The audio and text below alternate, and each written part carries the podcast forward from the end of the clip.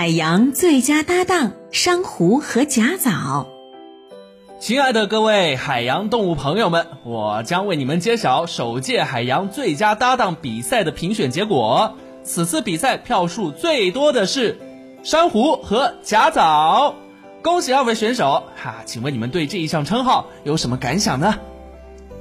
嗯，首先非常感谢大家的支持。其实我和贾早先生更像是一种老朋友之间的默契吧，我们很感谢彼此的陪伴。好的，非常感谢珊瑚小姐的发言。现在让我们有请海豚博士为我们讲述他们获奖的理由。嗯，珊瑚虫呢是一个大家族，他们从小就要学习团结一致。在它们还是白色的幼虫时，就会一起选定未来的家庭住址。大部分的珊瑚虫呢，都会选择在祖辈的家园继续建房子。随着房子越建越大，渐渐的就长成树枝的样子了。它们呢，还会给房子刷上五颜六色的油彩和绚丽夺目的图案，嘿嘿，就形成了那些美丽的珊瑚礁了。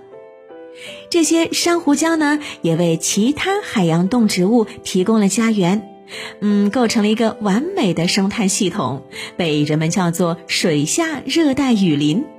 而且呢，珊瑚礁还具有保护海岸、维护生物多样性、维持渔业资源、吸引游客观光等这些重要的功能。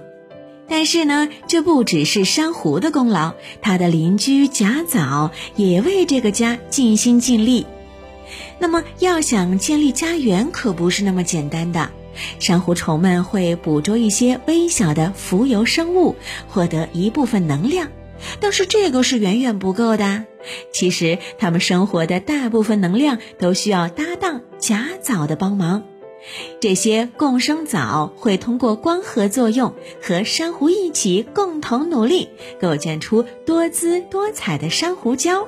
嗯，不过珊瑚礁是怎么找到这位乐于助人的好搭档甲藻的呢？哈，原来呀，珊瑚的光芒照亮了甲藻回家的路。珊瑚像水母等无脊椎动物一样，它们会产生一种名叫绿色荧光蛋白的东西。这种蛋白质暴露在波长较短的光线下，就会发出绿光。漂泊无依的甲藻在黑暗中艰难地摸索，它们天生就喜欢绿光，因此呢，会不自觉地被这束绿光吸引，成为珊瑚一生的好朋友。当第二天清晨的阳光穿透海水，照射到珊瑚礁上的时候，阳光里的绿光被珊瑚吸收，剩下的蓝光呢，会让甲藻不喜欢外面的世界，一心一意的和珊瑚生活在一起。